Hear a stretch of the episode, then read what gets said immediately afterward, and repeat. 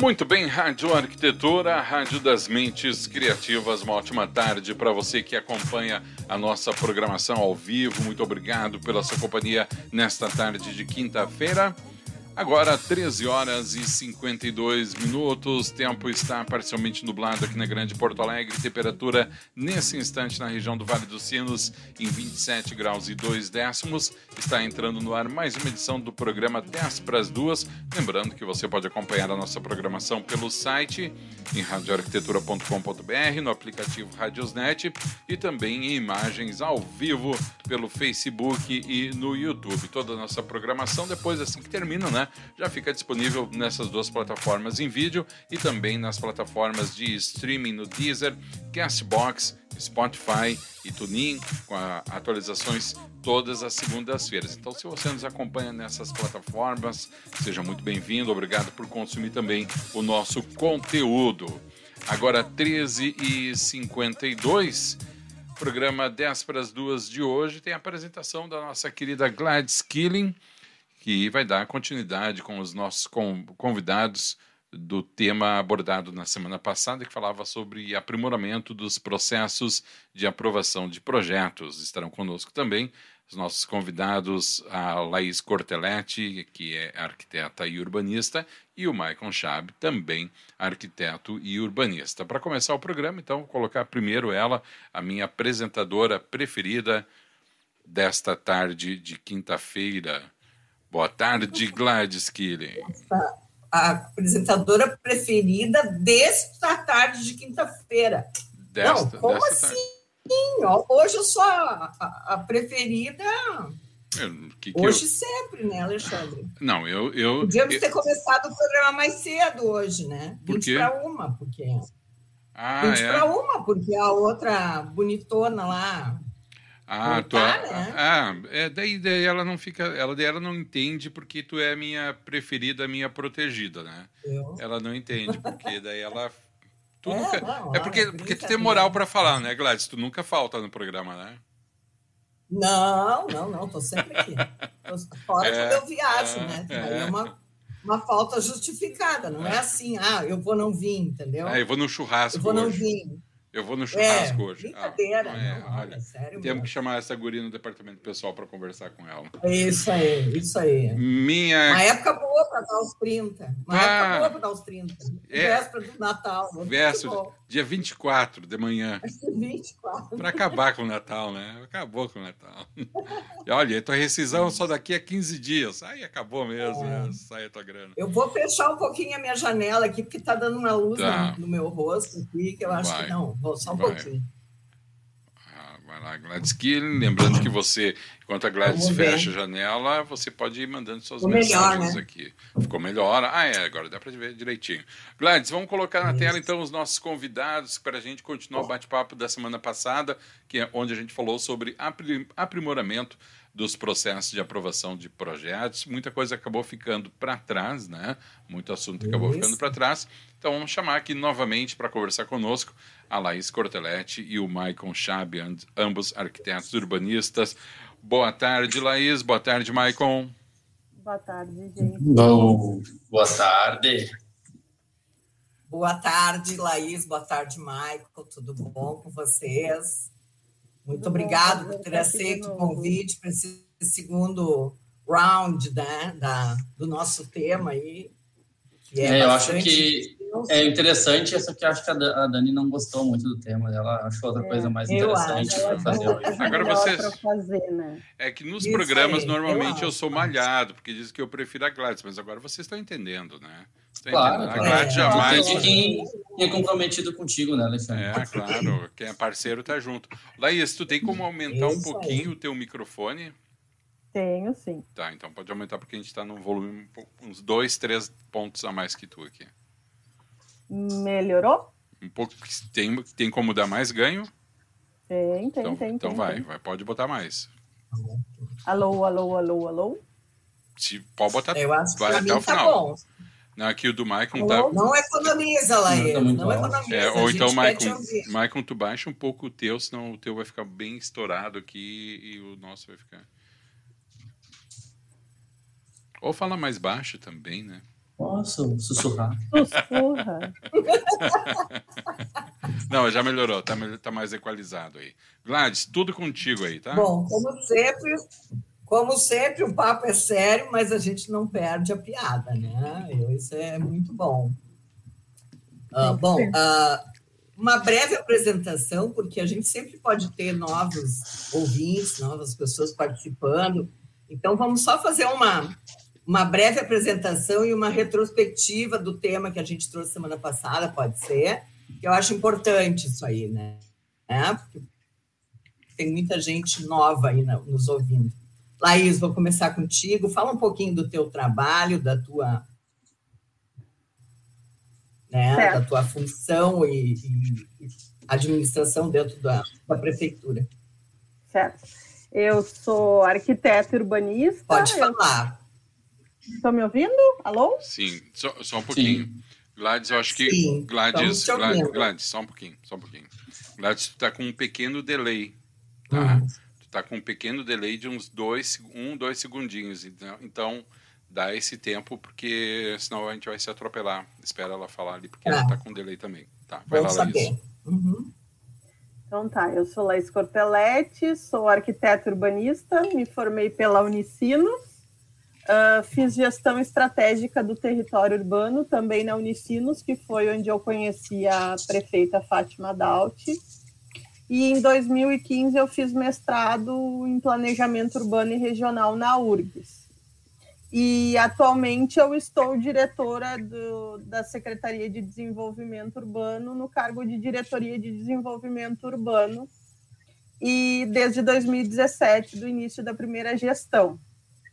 E essa é a minha atual função e a gente tem tentado né, implantar algumas melhorias, alguma série de facilidades para os arquitetos que fazem aprovação de projetos no município, né? E foi esse o nosso tema que a gente abordou na semana passada, que a, a gente apresentou há uns dias atrás uma cartilha, que é um passo a passo de todo o nosso rito de aprovação, documentos que são necessários, se tem taxa, se não tem taxa, quais são esses documentos, quais são as validades, uma série de especificações que, na verdade, é uma tradução da lei, né? A nossa Lei 2946, a gente fez ela de uma maneira mais amigável para facilitar a consulta dos responsáveis técnicos.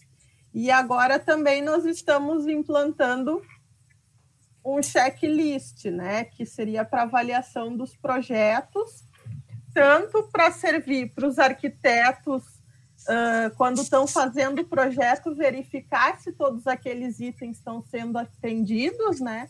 Quanto para os aprovadores terem uma mesma metodologia de aprovação. Então, essas são as nossas últimas duas ações que a gente conversou sobre, semana, conversou sobre elas na semana passada.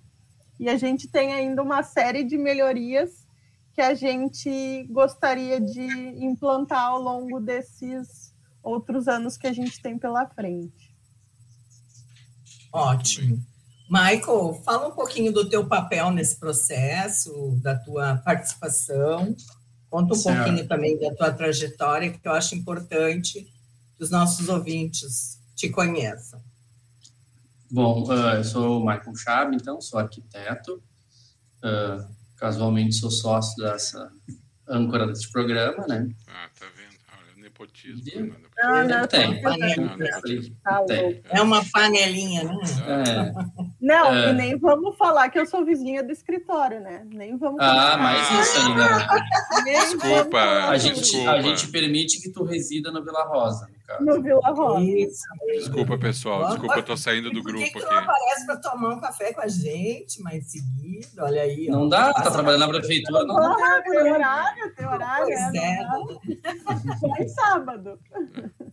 Tá bom. Uh, enfim, então, uh, eu tô neste processo representando tanto a SAEC quanto o Sinduscom no Hamburgo, que há muito tempo já tem uma, uma parceria com a prefeitura nesses quesitos que envolvem aprovação, licenciamento, e a gente sempre tenta colaborar buscando referências de, de fora de Novo Hamburgo, de outras prefeituras, de outros países, inclusive, para tentar melhorar esses processos, que sempre é uma, uma das pedras no sapato da construção civil, né? Então, a gente quer diminuir o tamanho dessa pedra cada vez mais. Uh, então, desde uh, eu fui presidente da SAEC, em 2016 a gente fez um trabalho bem legal com a prefeitura de mudança do, do projeto de arquitetura, né? Da aprovação, que é o nosso projeto legal de arquitetura, que mudou a forma de enxergar Ali isso. Aí foi um. Ali começou o processo simplificado, né? Isso, isso. E aí a gente uh, botou a devida responsabilidade para os profissionais que, que fazem seus projetos, né? Que tudo que está dentro da edificação é de responsabilidade dele, que ele tem que ler normas, que ele tem que uh, atender à legislação e que para o município o que interessa de fato é o uso do solo, né? Aí o índice construtivo que você está respeitando, recuos, uh, permeabilidade, que isso que é importante para o urbanismo, né? né? Se a pessoa está com um quarto maior ou menor, isso é uma questão de, de muito mais de mercado e de responsabilidade técnica, né? Conforto, que é uma responsabilidade do arquiteto com o seu cliente, seja ele uma construtora, seja seu cliente final, né?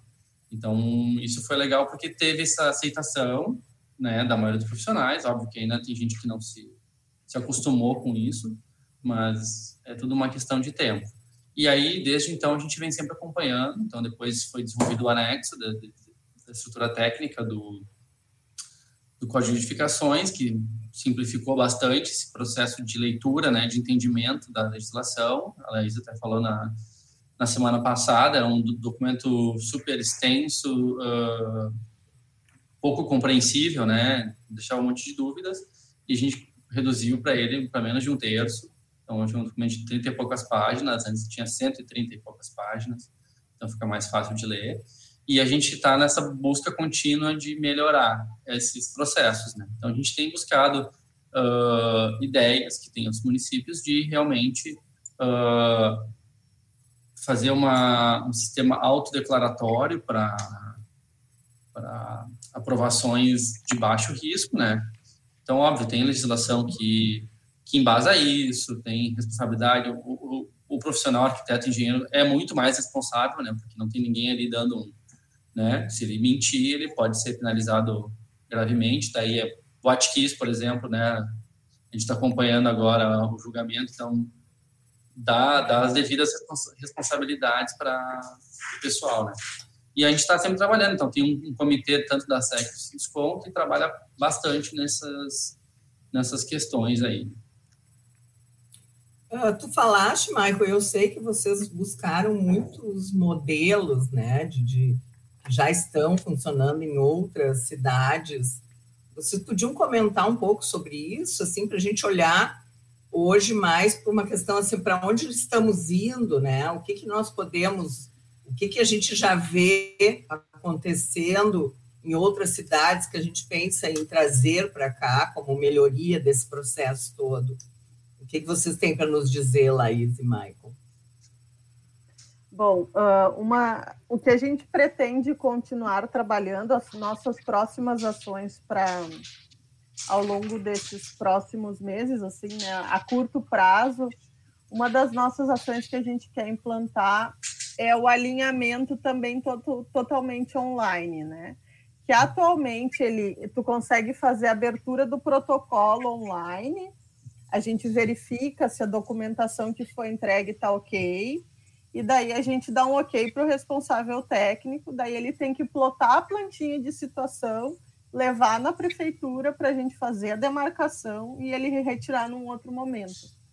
Então, a gente está estruturando o setor para que isso seja de uma maneira uh, mais automatizada, né? E que ele não precise fazer esse deslocamento até a prefeitura. Ao invés dele fornecer essa planta de plotada, nós geraríamos esse documento com as informações que são necessárias para ele antes do projeto, né? as, as diretrizes iniciais do projeto. Então, essa é uma ação que a gente pretende implantar nos próximos meses, que já facilita horrores, né? Porque já, já, já evita um deslocamento completamente desnecessário. E uma outra ação que nós pretendemos implantar em breve é a unificação do nosso processo de aprovação, que hoje ele é todo fragmentado, né? Começa com alinhamento, é um número de protocolo. Aí tu pede aprovação, outro número de protocolo. Tu pede a licença para construir, outro número de protocolo. Tu pede o número de número predial, outro protocolo Tu pede o habite, outro protocolo. E assim para alteração de proprietário, alteração de responsável técnico, substituição de plantas, é uma série de protocolos que tem que ser abertos, então acaba gerando até confusão, né, e dificuldade de, de rastreamento de todo esse processo, porque ele acaba gerando muitos braços. Então nós estamos estruturando um fluxo para que isso tenha início e fim num único protocolo, né? E que as etapas sejam assim que ele vai, vai galgando, ele vai gerando a, a, a taxa da aprovação, a taxa do número, a taxa do habite, que hoje o principal problema é esse, né? Cada protocolo tem a sua taxa distinta. Uhum. Então, nós estamos fazendo que ele vá, vá pulando etapas em um único processo. Então, ele vai começar com um único número e vai até o fim, até a vistoria de habits, até quando ele ganha o documento de a certidão de habits com o mesmo número. Não, até porque até porque para vários processos desses hoje tu acaba exigindo os mesmos documentos, né? É. Eu ia é, matrícula, tu entrega a matrícula é, no alimento, depois é, entrega a matrícula para aprovação, depois entrega, sabe assim, ah, tu tem um documento só, né? Não precisa ficar é. apresentando. Exato, e como ele é. vai estar dentro de um único processo, esse controle vai ser bem mais, mais prático, acho que para todo mundo, né? É, eu estou encaminhando agora, é bem isso, né? Eu estou encaminhando para um outro órgão, mas é, é né, o Michael Talpar, e, e, pedem as mesmas coisas, numa segunda etapa. Acabei de voltar uma etapa, e aí começa a próxima, as mesmas coisas, né? Matrícula, babá, babá, babá, né? Uhum várias, e isso aí realmente facilita para vocês e facilita para nós, porque Sim, hoje é, é muito fácil centralizar no mesmo, no mesmo é. processo, com um aspecto, né, toda a parte de tecnologia que nós temos hoje, né? Sim. Porque antes, ah, entrega, faz a, a, o alinhamento, daí anexa o alinhamento. É super compreensível que há uns anos atrás, quando a gente não tinha, né? As nossas cópias eram cópias holográficas, tinha toda uma, uma dificuldade, né? Sim. Ok, mas agora que a gente está todo, né, é. todo mundo já dentro do. É, outra coisa outra que a gente linguagem. já encaminhou também é a, essa questão do, da assinatura digital, né? Para que os nossos Sim. profissionais possam uh, assinar os documentos digitalmente e nem precisar dessa questão do, de carimbar e, e assinar no uhum. papel, né?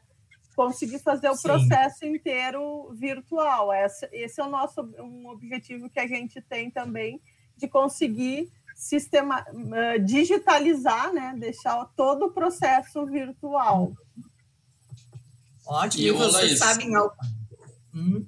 Pode falar, Gladys. Por favor, Michael. Não, uh, eu sei que está em, tá em para começar a revisão do plano diretor, né? Sim. E dentro dessa revisão, se, se tem ideia de ter algumas coisas de melhoria nesse sentido, também da aprovação? Ou se fica tudo só dentro da parte da, do projeto legal de arquitetura, de especificações? É, eu acho que fica mais relacionado ao projeto legal de arquitetura. A gente já tem uma série de de apontamentos na, na Lei 2946, que é a do projeto legal de arquitetura, que a gente vê que são necessários ajustes, e a gente já tem elaborado alguma, alguns, uh, algumas alterações. Uh, a gente pensou inicialmente em levar isso tudo junto com o plano diretor, porque tem questão de uhum. alturas, algumas coisas lá no, no centro, principalmente, que não estão regradas. Então, a gente pensou em fazer um combo e levar os dois juntos para uhum. a reavaliação. Hum, tá. Eu queria que vocês trouxessem alguns exemplos de outras cidades de aprovações, que eu sei que vocês pesquisaram bastante, para a gente fazer uma avaliação ou, ou, ou, entender um pouco como é que as coisas estão acontecendo né, num todo. A gente viu que semana passada a nossa colega Verônica falou bastante que Porto Alegre, né, aliás, não falou de Porto Alegre, ela falou de eu, uma cidade de São Paulo, eu não me lembro qual foi, que já tem uma, um, um tempo de aprovação de 12 dias. Claro que a gente comentou aqui sobre, né, uh, tem que vir redondinho, enfim, mas Sim. assim, ó, quais são os outros modelos que já estão ocorrendo no Brasil que podem ser servir de modelo para a nossa cidade, para outras cidades que estão implantando? eu até, antes do, de, do Maicon falar sobre o BIM, eu gostaria de trazer um dado que eu levantei na prefeitura essa semana, que eu fiquei muito espantada com o volume e com o aumento do número de processos de aprovação que a gente teve ao longo dos últimos seis anos. Uh, em 2016, foram encaminhados 437 projetos. Em 2017, 565, 120 a mais. Em 2018, 610. Uh, em 2019, 745. Em 2020, 939. E em 2021, ah, que a gente ainda não chegou ao fim, nós já estamos em 877. Então, em seis anos, a gente dobrou o número de aprovação de projetos. Né? Então, realmente. Isso tu... Fale. Tu, uh, o que, que tu imagina, assim, qual é a tua análise em relação a esse dado?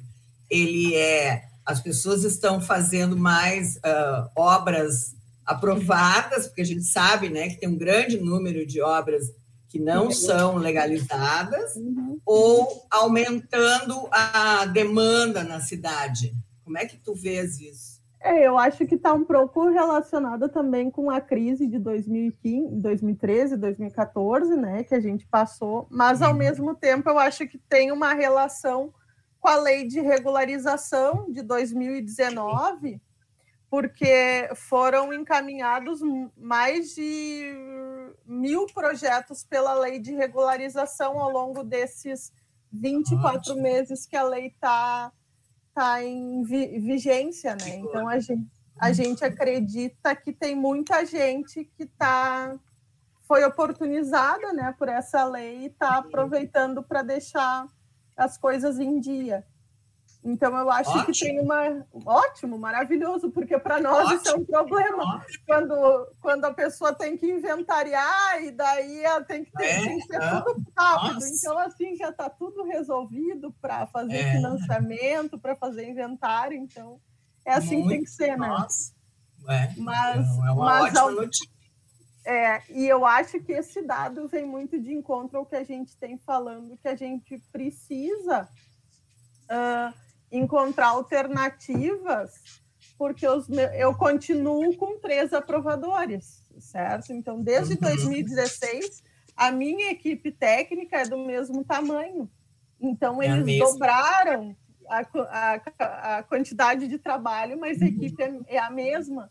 Então, a gente precisa ter outras alternativas que facilitem nessa questão da aprovação, que facilitem o trabalho deles também, porque senão a gente vai chegar num momento, se Deus quiser, esse número vai continuar aumentando, né? O número de edificações regulares vão continuar crescendo, a cidade formal vai continuar uh, se, se ampliando. Então, a gente quer que esse número aumente, né? Porque isso é sinal de economia girando, né? Claro. Mas a gente precisa encontrar uma solução, porque ao mesmo tempo eles não dão mais conta de aumentar esse número, né? Não, e Laís, acho que tem um, o fato que tu falou da lei de regularização que é importante, que é a, a coisa de o número de antes entravam essas regularizações até entravam como projetos normais de aprovação, né? Sim, como projetos. Sim, eles então, aconteciam também. A gente de certa forma, mas distinguir. com a lei teve um incentivo para isso, né? E, inclusive podendo uh, regular, regularizar coisas que não seriam possíveis antes, que, sei lá, tem, invadiram recuo, excederam a taxa de ocupação, que a lei permite, né, mediante uma, uma multa compensação pecuniária. É, compensação uhum. pecuniária, uh, fazer isso, que antes eles não poderiam. Então, isso, por um lado, é, é bom. E eu, e eu uhum. me lembro de um dado que vocês tinham nos informado, que antes da lei, cerca de 70% dos imóveis de Novo Hamburgo uh, eram irregulares ou não tinham Sim. nenhum projeto aprovado, ou não tinham só o habite, mas enfim, né, é um número é. muito é, grande. Hoje é, já não sei, está melhor, tá melhorando é, isso, né? Esse dado a gente conseguiu com a ortofoto de 2018, né, que foi o levantamento aéreo que o município fez, e a gente uhum. percebeu muito isso, assim, de edificações que tinham, não eram totalmente irregulares na sua maioria, né, mas assim, tinham aquele aquela unidade inicial que tinha a BITS, que teve o projeto aprovado, seguiu a regra, mas foram feitas ampliações ou aquele quiosque no fundo do lote que, que não passou pelo processo de aprovação. Então, isso, na verdade, é um pouco cultural, né? A pessoa vai galgando, vai melhorando e vai, vai podendo melhorar um pouco a sua, a sua estrutura e esquece dessa parte de, de fazer essa, Vai se lembrar só na hora da venda, né? É. Ou na hora do ou na Exato. hora do inventário, né? É. é. o que acontece muito para nós. A gente é. vê que daí as pessoas ficam desesperadas porque elas perdem financiamento, né? É grana que está envolvida nisso e porque o processo tem o seu tempo também, por mais que a gente queira ajudar, queira ser ágil, tem uma fila, tem um volume que eu mostrei aqui para vocês que está cada vez maior. Então a gente sempre diga, não deixem para a última hora, né? Façam, é.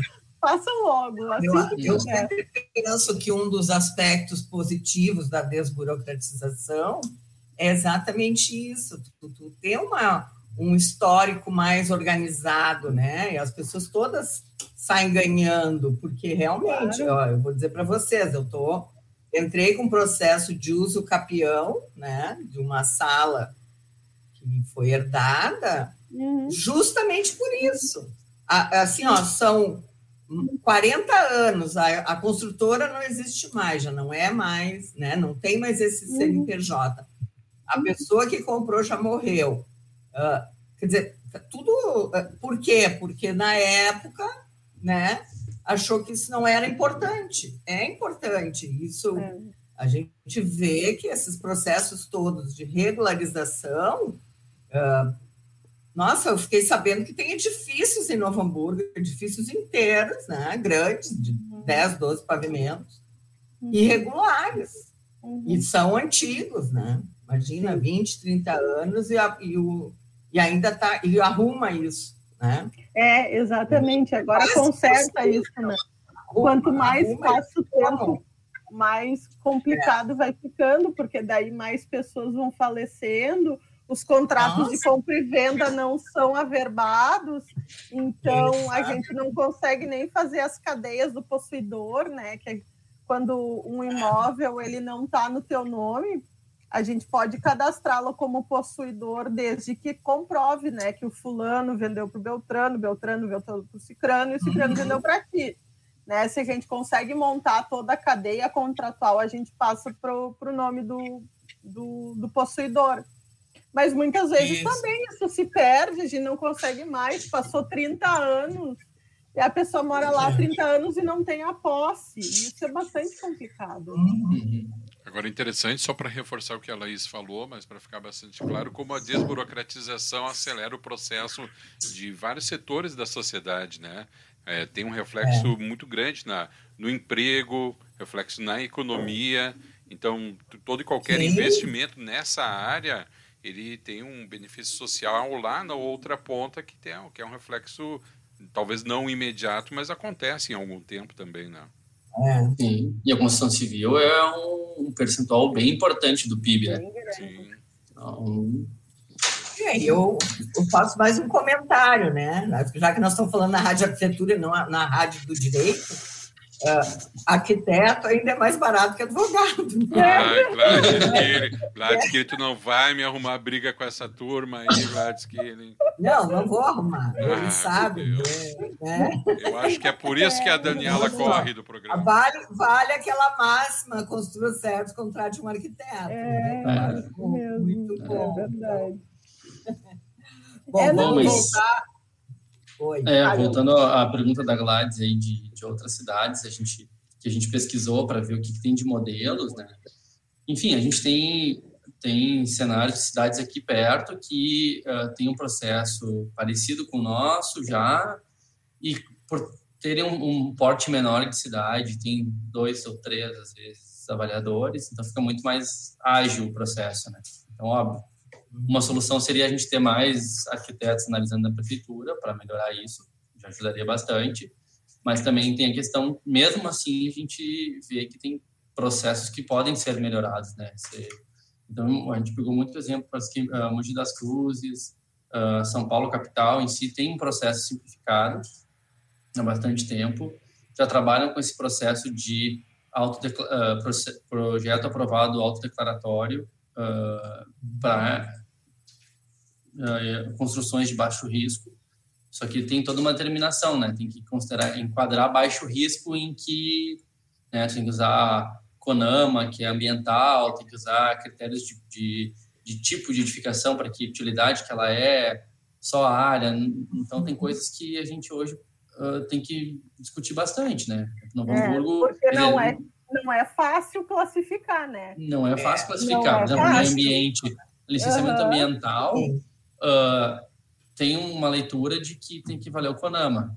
Só que, assim, uhum. tal, eles estão vinculando com a atividade e não com o, a construção civil. Então, para todo residencial que for uh, a partir de um certo porte, tu precisa ter licenciamento ambiental. Mas comércio, comércio e serviço, não. É. Só que a construção é a mesma. Então, se eu fizer um, é. um, um, um prédio residencial de quatro andares, eu preciso ter licenciamento ambiental. Agora, se eu faço um edifício comercial de 15 andares, eu não preciso. É, até hoje né? eu não entendi, até é. hoje eu não entendi essa, essa é uma separação. Falha, é uma falha na legislação é. e que, né, não que a gente tem que licenciar, sair licenciando tudo tudo que tem. A gente, um período tinha que licenciar até obra de casa de 50 metros quadrados, né? Então não é isso que a gente quer, a gente quer que fiquem aqui, critérios sejam iguais. Mas assim, Seja, a gente fazendo... sejam coerentes, né? Coerentes, exatamente. Não, a gente é. tirando, por exemplo, ah, sei lá, dá um exemplo, tá? Não, não sei que, como a gente enquadraria, enquadraria isso, mas sei lá, residências unifamiliares dentro de lotes, uh, com pouco declive, dentro de uma cota tal, com, sei lá, menos de 100 metros quadrados, são autodeclaratórios ok, né? Tu preenche um formulário, basicamente, vai fazer uma, vai entregar uma plantinha de, de localização daquela edificação para a prefeitura poder fazer o cadastro, né? E tu vai declarar que tu tem os afastamentos mínimos, que tu está cumprindo taxa de ocupação, índice, tudo certo. Entrega do RT junto lá e é, é isso aí que está valendo, sabe? Então, com isso, a gente Eu tira acho... um, um, uma carga de trabalho da prefeitura, né? Que que o número de, desses protocolos todos aqui entram é, é significativo e deixa quem os arquitetos da prefeitura analisarem o que realmente causa um impacto maior, né? É, isso a gente Não, já tem que... Desculpa. Não, eu acho que uma das questões de análise dessas autodeclaratórias, ao meu ver, que é um impacto extremamente importante, é o tratamento dos efluentes, né? Porque a gente sabe hoje que a poluição ela é doméstica, ela é muito mais significativa uhum. né, do, do, do, rejeito doméstico de, do que todos os outros. Então, eu penso que é o autodeclaratório, ao meu ver, teria que é muito mais significativo, né? Tu ter uma, uma instalação correta de resíduos, né? uhum. né? Que às vezes outras questões, porque a gente sabe o processo de uma residência. Se ela não tiver, digamos, uma atividade clandestina, né? Uhum. O que, que interfere numa residência, o dia a dia de uma residência, ao meu ver, ela é muito é muito previsível, né? Isso, por isso que eu digo, eu nunca entendi isso, porque... É, mas aí teria um, não, não perderia ainda o processo de vistoria de, de habits, né? Nesse, nesse é, processo. porque tu, tu tem que declarar que tu está fazendo um projeto que atende as normas, depois, quando tu for pedir o habits, tu entrega um, um termo dizendo que tu atendeu as normas e o projeto, e se o fiscal chegar lá e ver, não, peraí, isso aqui não está certo, tu não ganha habits tu é autuado ainda por cima, Sim. Né? Tá certo, tá é, então, certo. O autodeclaratório não elimina o ABITS, então. Eu estava achando que eliminava também não, o ABITS. Tem, não, tem prefeituras que fazem vistoria por amostragem. É, são, uh, Porto Alegre está fazendo por amostragem. Pega um percentual e eles vão lá, pá, né? E, e fazem uhum. a vistoria. Se não tiver, para tudo e tem que passar todo um processo pagar multa, não, não ganha bits, tem uma série de questões. Sim. Então, o cara está correndo risco. Ele pode receber a visita ou não, e se ele fizer errado, ele pode pagar por isso, né? É, eu até não tenho esse dado mapeado, mas eu tenho uma, uma sensação, porque os habites passam por mim para liberação, e eu diria assim, ó, que tranquilamente, olha, 60% do volume dos habites são residências unifamiliares menores que 150 metros. Eu, eu arriscaria dizer que, são, que é metade da nossa demanda. Então, se a gente só uhum. atingisse esse perfil, que até vai de encontro com o ISSQN, né? Até 150 metros não precisa recolher ISSQN se for unifamiliar. Então, uhum. se a gente trabalhasse só com, com esse uso e com essa metragem, a gente já conseguiria reduzir uma, uma parcela significativa né, das nossas avaliações. Uhum. Ah, é bem é. muito bom isso aí. Uhum. É, e além de tirar isso da fila, a gente vê que tem, tem aspectos de tecnologia que podem ajudar muito nisso, né? Então, Exato. tem softwares que fazem análise de projetos em, em 2D, como a gente apresenta hoje, né, que tu manda um PDF, um DWF, na verdade, que é um arquivo que pode ser uh, conferido por outra pessoa. Então, a, lá a gente manda para a prefeitura esse arquivo e, ah, tá faltando uma cota. Ela, o arquiteto que está lá na prefeitura, ele consegue medir nesse software aquela cota que está faltando de um recuo, de uma medida, ele consegue conferir esses dados por lá, né? Sem ser um arquivo aberto, né? Um, um arquivo de CAD aberto, por exemplo. E tem uma evolução disso que já está rodando em algumas prefeituras, e uma das primeiras foi Salvador, que é uma aprovação em BIM, né? Que isso é muito legal, porque dentro do BIM, tu, tu consegue criar uma, um, uma análise de parâmetros. Né? Então, tu monta o teu projeto dentro de um lote e, e tu tem um software que faz análise de, de parâmetros, por exemplo, altura. Então, tu está num, num, local X. Aquele lugar tu só pode construir até tal altura. Conforme a altura, tu pode ter recuos que são né, variáveis ou não, e tu vai determinando esses critérios. E esse software faz essa, essa análise a partir do projeto que, na verdade, o profissional tem um, um arquivo modelo da prefeitura né, para trabalhar, ele faz o projeto dentro desse arquivo do modelo da prefeitura e manda para a prefeitura. O sistema, antes de chegar lá no arquiteto, que vai fazer um pente fino depois, ele já faz um, uma rodada de análise. Então, ele consegue enxergar se está atendendo índice de aproveitamento, taxa de ocupação, recursos obrigatórios, que é um, um básico, é, é, é, é continha, é com conferência. E em questão de segundos ele faz isso e ele vai dizer se está liberado ou não esse, projeto, esse processo, né? E aí vai para uma, uma, um segundo uhum. momento que é só uma verificação humana, digamos assim, para ver se está batendo alguns dados importantes, mas isso reduz aí 90% o tempo de análise, né? É, isso aí eu acho, é bem isso. Eu acho que a gente tem que trabalhar uh, com aspectos de tecnologia, apesar de que a gente sabe né, que muita gente é restritivo à tecnologia, né? É, tempo é, esse é que eu acho que é a questão, muitas vezes. É, né? Eu brinco com o Michael, porque ele chega lá todo tecnológico, né? Que não tem que implantar o BIM, não sei o que eu disse, Michael. Eu tenho gente que me entrega o projeto com cópia oleográfica, Michael. Ah, é. Será que a Servicópia ainda tem cópia oleográfica? Eu, eu, eu tenho que perguntar. Vamos perguntar para o Darcy. Vou perguntar para o Darcy, né? Gente, socorro. Então, a gente tem personagens, que desenham à mão, isso é sério. Então, gente, é. é. complicado fazer essa migração, né? Eu Porque sei, isso é uma sei. mudança de. É, é um paradigma, né? É uma mudança de, de pensamento. Sim, não é, é, não seria um item obrigatório, mas tra traz, vantagem, né? traz vantagem para quem vai para isso, né?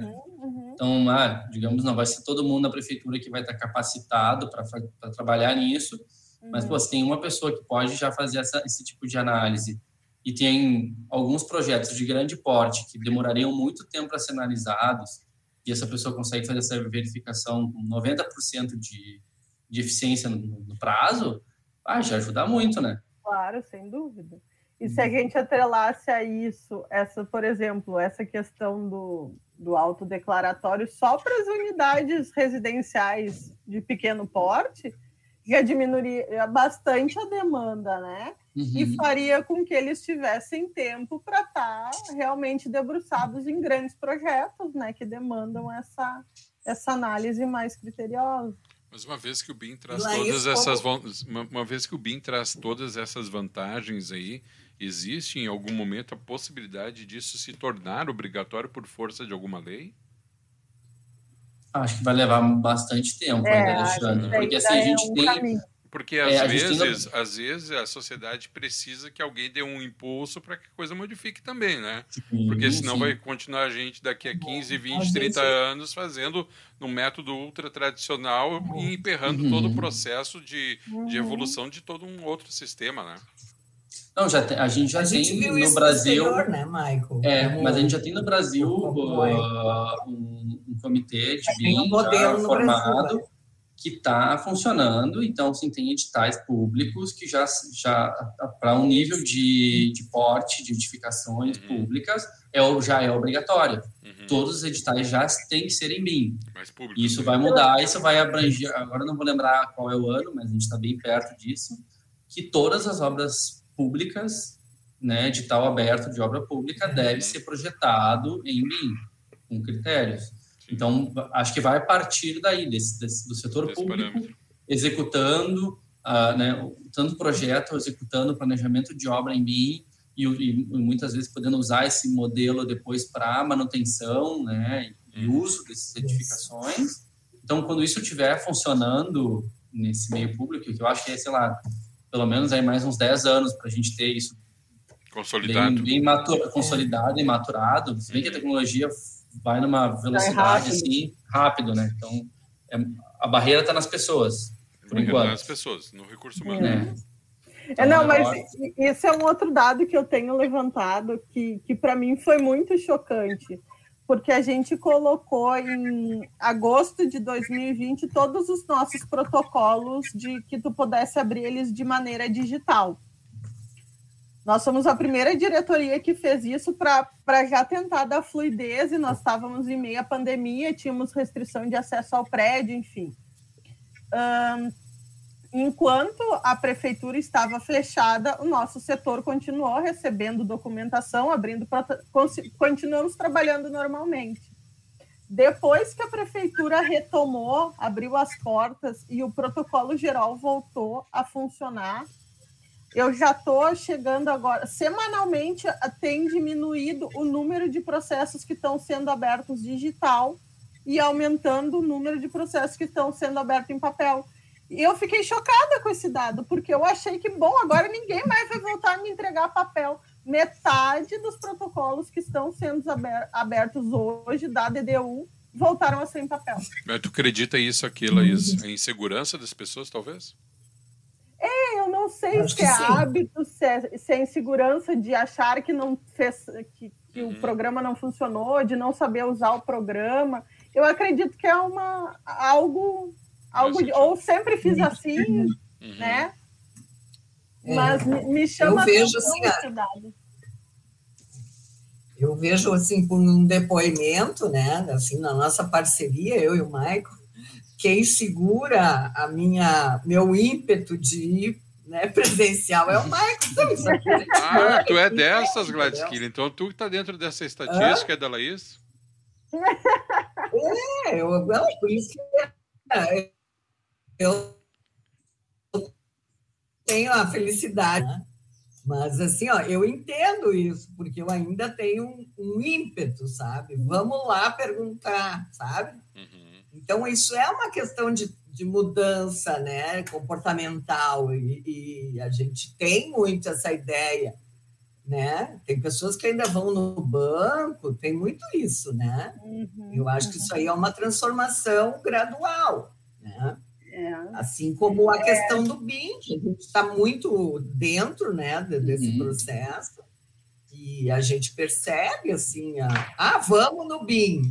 Nós temos clientes que, ah, não, vamos, que eu quero tudo em BIM. Né? Mas assim, eles não estão trabalhando em BIM, entendeu? Isso é uma, uma coisa que a gente vivencia muito, né?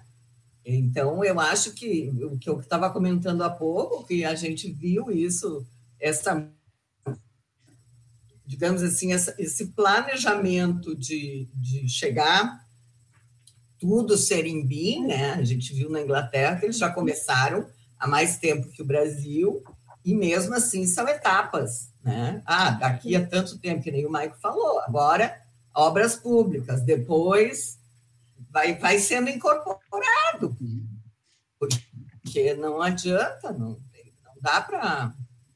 Mas eu vejo ah, muito interessante essa questão do autodeclaratório. Eu queria perguntar para a Laís como é que Gladys, uh, isso Gladys, tem, Gladys. digamos assim, como é que ela vê. Oi? Última pergunta, tá? Oi? Última pergunta, tá? Tá bom. Já? Já, já. Passou rápido? Fazer o quê? Olha, não, é brincadeira, a, eu tô a, sozinha. A aqui, Dani não olha. está aqui atravancando o processo, a coisa anda rápido. é, foi, né? Foi, foi desse total. Foi. Fala, Gladys. Desculpa Esse te cortar. processo, agora então vamos lá. Se a gente, a, a gente sabe que o BIM é um pouco mais complexo, o autodeclaratório me parece um processo mais rápido de ser implantado.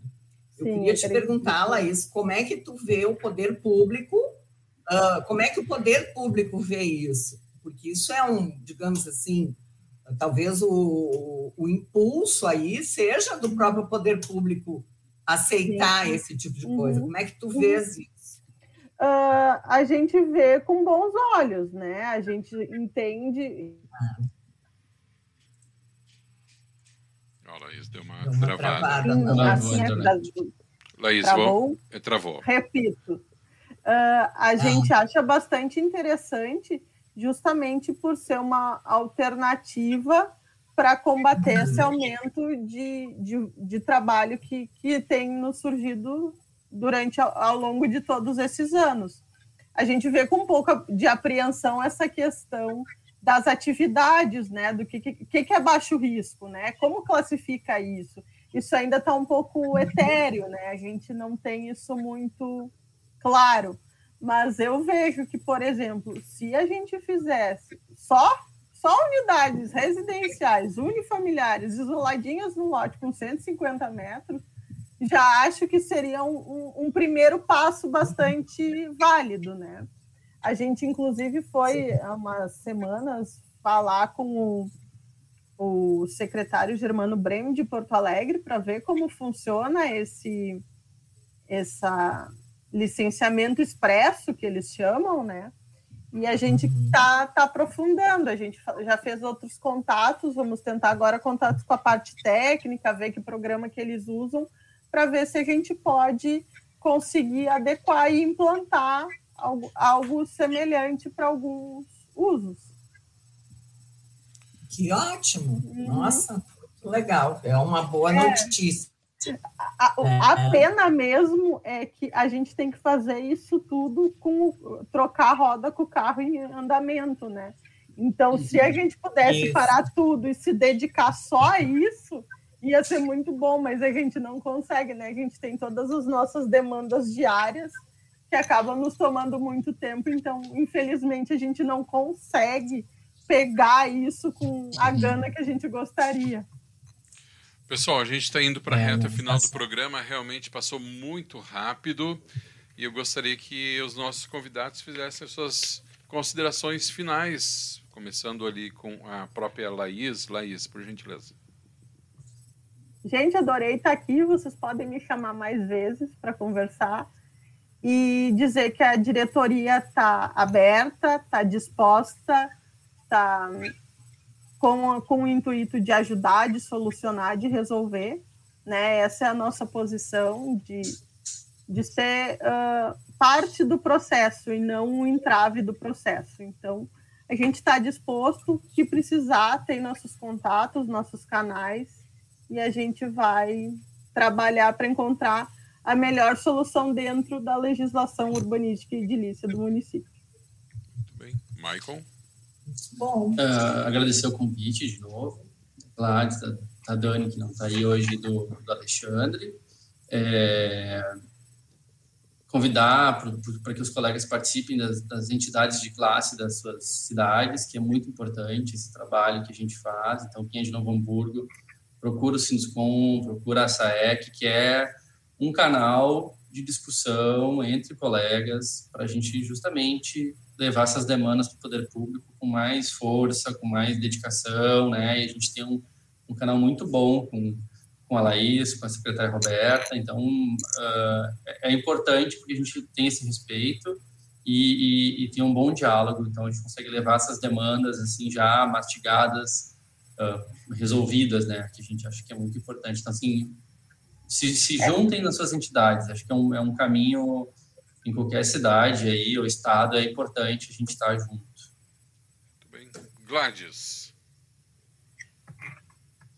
Travou. Travou. Tá ouvindo, Gladys? Bom, eu quero fazer. Travou a Gladys também? Eu estou me ouvindo. Eu estou me ouvindo aqui. Eu também estou te ouvindo. Agora sim, Gladys, agora melhorou. Travei? Não, não, pode tocar, vai, segue o baile. Bom. Ah. Bom, é, tá. eu também faço uh, as palavras do Michael, eu acho importante. Às vezes as pessoas dizem por que, que eu vou estar tá, né, filiada numa entidade, mas a gente sabe o histórico que a gente tem aqui na nossa cidade dessa parceria uh, poder público e entidades. E eu acho muito importante, porque a gente tem várias conquistas, né? e um relacionamento assim muito saudável com a, o poder público. E isso eu acho assim ó, de grande uh, valia para o nosso dia a dia como profissional, né? A gente tem que pensar em fazer a coisa certa, mas uh, encurtar caminhos, né? Esse é o nosso objetivo como profissional né? não atropelar e não, uh, digamos assim, passar por cima da norma, mas saber de que forma a gente tem como prestar um serviço para o nosso cliente dentro da, das normas, dentro dos caminhos legais e poder, uh, sei lá, simplificar os processos. Agradeço muito vocês a participação, o esclarecimento. Eu, assim como eu, apesar de estar bastante envolvida com isso, eu sempre aprendo muito, né? Então, quero agradecer vocês pela disponibilidade de vir mais uma vez ao programa e esclarecer isso para nós. Muito obrigada. Muito bem, eu também, em nome da Rádio Arquitetura, quero agradecer aos nossos convidados que deram sequência ao programa da semana passada, quando a gente começou a falar sobre aprimoramento dos processos de aprovação de projetos. Estiveram conosco aqui a nossa arquiteta urbanista Laís Corteletti e o nosso querido amigo Michael Schaber, arquiteto urbanista também. Michael, muito obrigado. Laís também, sintam-se sempre convidados aqui a participar da programação da Rádio Arquitetura. Um grande abraço. Valeu, pessoal, removendo aqui a Laís, removendo o Michael. E ficou eu e tu, né? Gladys, como é impressionante como o programa anda quando a Dani pois não tá, é. né? Não quero, não quero falar, não quero botar ninguém não, contra ninguém, não quero botar ninguém contra ninguém, não quero fazer é, né? fofoca. Né? Que... Mas estranho, né? Semana que vem é o nosso último programa do ano, né? Hum. Semana que vem é o nosso último programa do ano, não é? É, o último, último programa.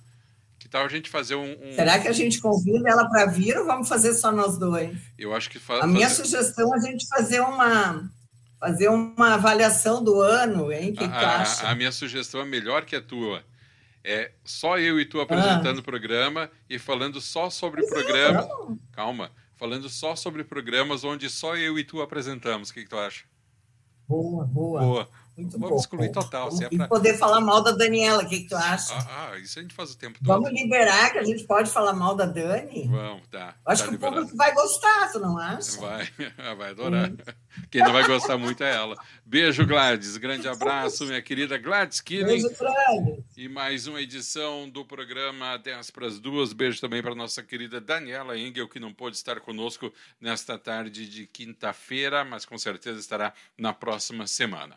Agora 14 horas 47 minutos, vou encerrando aqui a transmissão pelo Face e pelo YouTube, mas a programação segue na radioarquitetura.com.br, uma nova rádio para novos tempos. Obrigado pessoal do Face e do YouTube, encerrando por aqui.